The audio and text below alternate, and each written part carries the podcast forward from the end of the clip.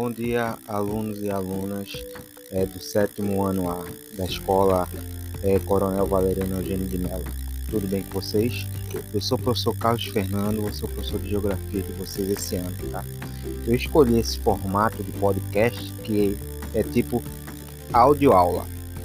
Vocês vão estar com esse material disponibilizado e a partir dele a gente vai trabalhar os conteúdos das atividades remotas, tá? Então isso aqui vai ser uma maneira interessante, fácil, boa para vocês acompanharem o assunto, tá? Sempre vou pedir o seguinte, aqui eu vou trabalhar com vocês explicando alguns pontos da atividade. Em alguns momentos eu vou pedir que vocês anotem no caderno.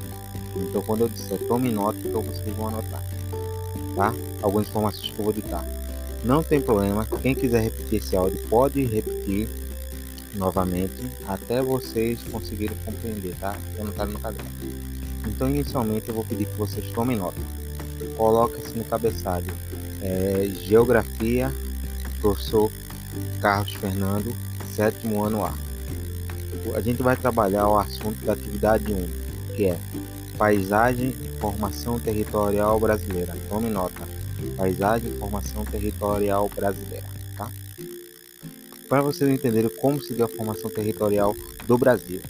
Para isso, eu vou pedir que vocês anotem embaixo o conceito de geografia para vocês serem reintroduzidos ao, assunto. Que vocês já estão trabalhando isso desde, a, desde o sexto ano. Então tome nota. Conceito de geografia, dois pontos. E o que seria esse conceito de geografia? Anotem aí. A ciência que estuda o espaço geográfico e a relação entre o homem e o meio. Ponto. Então, uma definição bem simples de geografia é isso: é a relação entre é, o espaço geográfico, a área onde está, território, e, a, e com a sociedade. É como a gente vai se relacionar com o nosso meio, tá? Só existe geografia se existe seres humanos. Entendendo isso, então vamos para a questão fundamental entre os conceitos de geografia, é o conceito de paisagem. É um conceito fundamental para você entender. Importante que vocês tenham em mente é a questão do espaço geográfico, que é a relação entre o homem e determinado meio. Só existe espaço geográfico se tiver a relação com o homem e o homem transforma esse espaço geográfico. Então vou pedir que vocês também tomem nota desse conceito. Anotem aí. Espaço geográfico. Dois pontos. O que seria esse espaço geográfico? O espaço geográfico como um espaço natural modificado pela ação do ser humano. Ponto. É isso, o espaço geográfico é o espaço natural que foi modificado pelo ser humano. O homem, quando ocupa um espaço, ele vai transformar aquele espaço de acordo com a sua necessidade. Pode ser de forma intencional, como você derrubar uma floresta para construir um, um, prédio, um campo de futebol, ou, não intencional. Mas o homem sempre está transformando esse espaço. Entendido tanto o conceito de geografia como o conceito de é, espaço geográfico, vamos com um conceito fundamental em geografia, que é o conceito de paisagem, que é o texto 1 da atividade. Agora eu vou pedir que vocês tomem nota. Conceito de paisagem. Dois pontos. o que, que seria esse conceito de paisagem? A gente pode dizer, anotem aí, Paisagem refere-se às manifestações e fenômenos espaciais que podem ser apreendidos pelo ser humano através de seus sentidos. Repetindo, paisagem refere-se às manifestações e fenômenos espaciais que podem ser apreendidos pelo ser humano através de seus sentidos. Uma frase grande, parece meio complicado, mas se a gente for poder resumir, o que a gente resume? Então a paisagem é tudo aquilo que a gente vê, tudo que todos os objetos que estão num determinado espaço que a gente vê é paisagem. Se a gente for pensar isso. Quando você vê uma praia, uma paisagem. Quando você vê um campo de futebol, uma paisagem. Quando você vê um rio, uma paisagem. Quando você vê uma rua, é uma paisagem. É tudo aquilo que passa pela nossa visão, pelo nosso sentido. Com base nisso, o que, a geografia percebe? Geógrafos. Que esse espaço, essa paisagem, ela tem, ela pode ser de dois tipos. Anotem aí, tome nota. Paisagem natural. Dois pontos. É toda a área formada pelos elementos da natureza. Ponto. Exemplo: floresta, montanhas, praias. Essa é paisagem natural. Segundo, paisagem humanizada ou cultural. Dois pontos. O que seria essa paisagem cultural ou humanizada? É aquela paisagem que foi modificada pelo ser humano. Aí você bota o seguinte: é toda paisagem que teve modificação pelos seres humanos. O homem modificou a paisagem, a paisagem humanizada. Por exemplo, um parque, um, como 13 de maio, é uma paisagem humanizada. A gente transformou aquele espaço em um parque. Por exemplo, um shopping center, a gente transformou um terreno baldio em shopping. Um campo de futebol, é uma paisagem humanizada cultural. Entender essa relação? O que é importante nisso? Que o homem, quando age sobre um determinado espaço, ele vai transformar aquele espaço de acordo com seus interesses, sua necessidade. Pensando nisso, a história do Brasil, o território que faz parte, que é hoje o Brasil, ele foi modificado pela ação humana.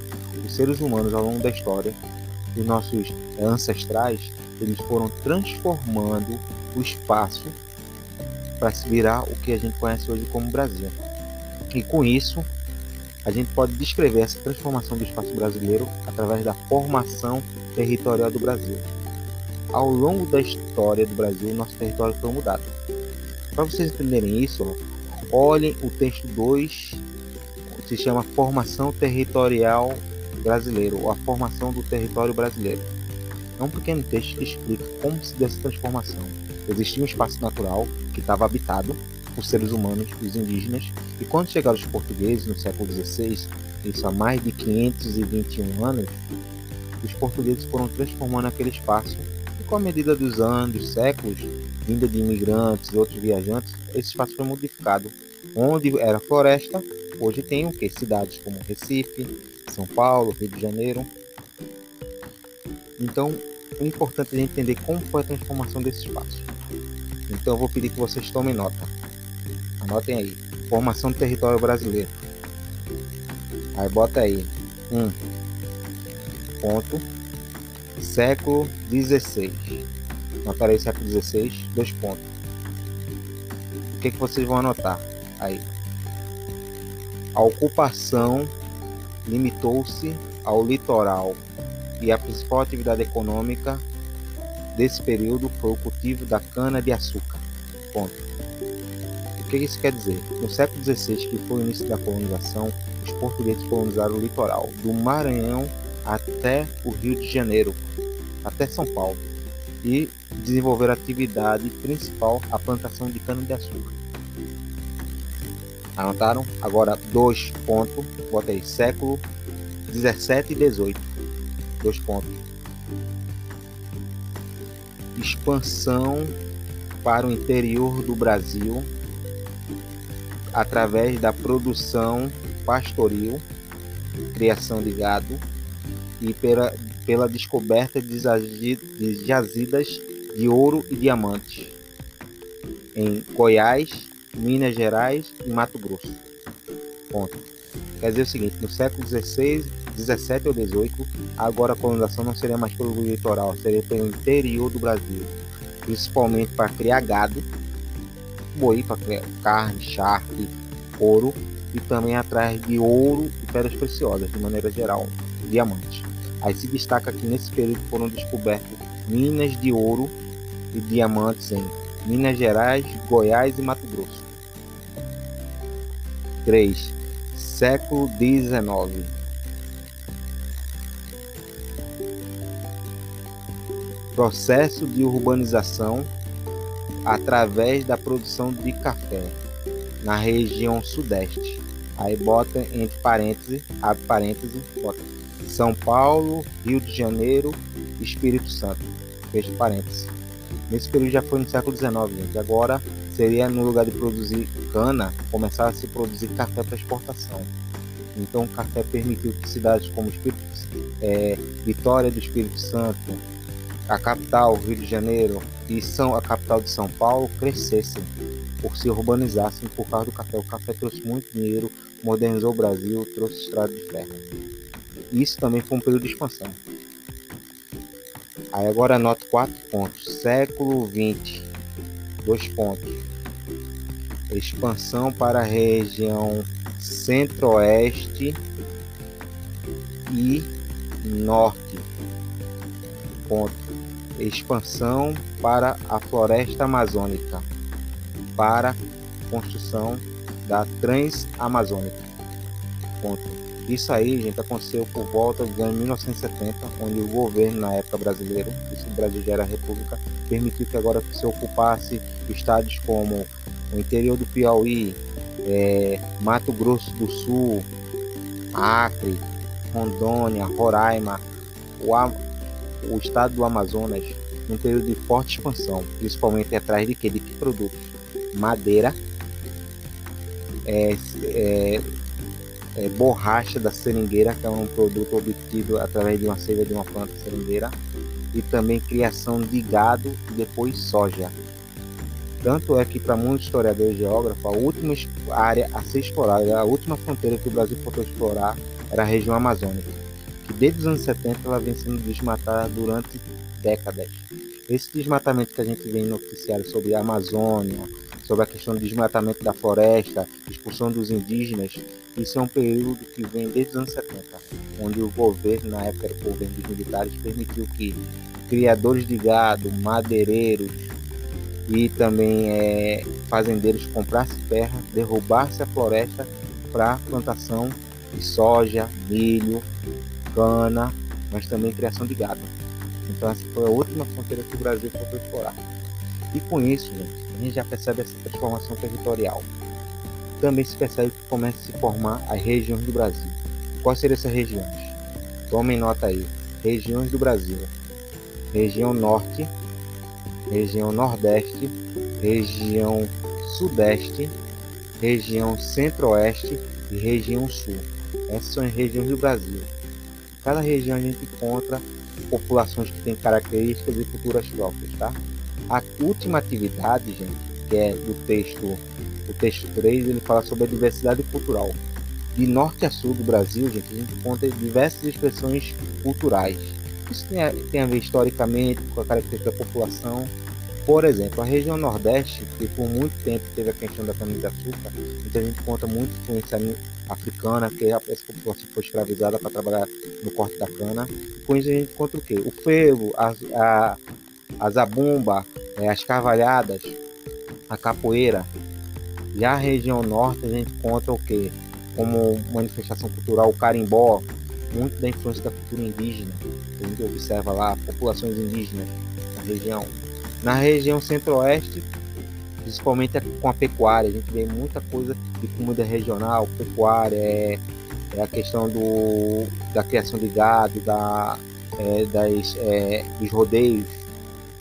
Região sudeste, a gente encontra também a questão de rodeios, como em Barreto, São Paulo, mas a gente encontra também em São Paulo e Rio de Janeiro a presença muito de imigrantes italianos, japoneses, espanhóis, que a gente recebeu, São Paulo e Rio de Janeiro recebeu muita gente vinda da Europa do século XIX até hoje. a região sul, gente, a gente encontra uma região que foi colônia, ocupada por imigrantes italianos, alemães, a gente também tem imigrantes russos, uma população que tem uma característica bem peculiar, tanto é que boa parte da população do Rio Grande do Sul são de descendentes de alemães, que vieram no século XIX e século XX.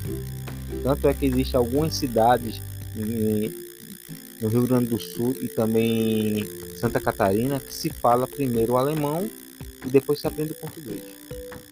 Entendido isso, vocês vão ver a quarta atividade que ele vai perguntar o seguinte, relacionar coluna com a linha vocês vão identificar as culturas, que são as linhas, identificar de que regiões são. Se são do norte, nordeste. Não é uma atividade difícil. Gente, por hoje eu encerro. Quando tivermos a próxima atividade, eu vou passar uma, também um outro áudio explicando esse assunto, tá bom? Então, gente, bons estudos.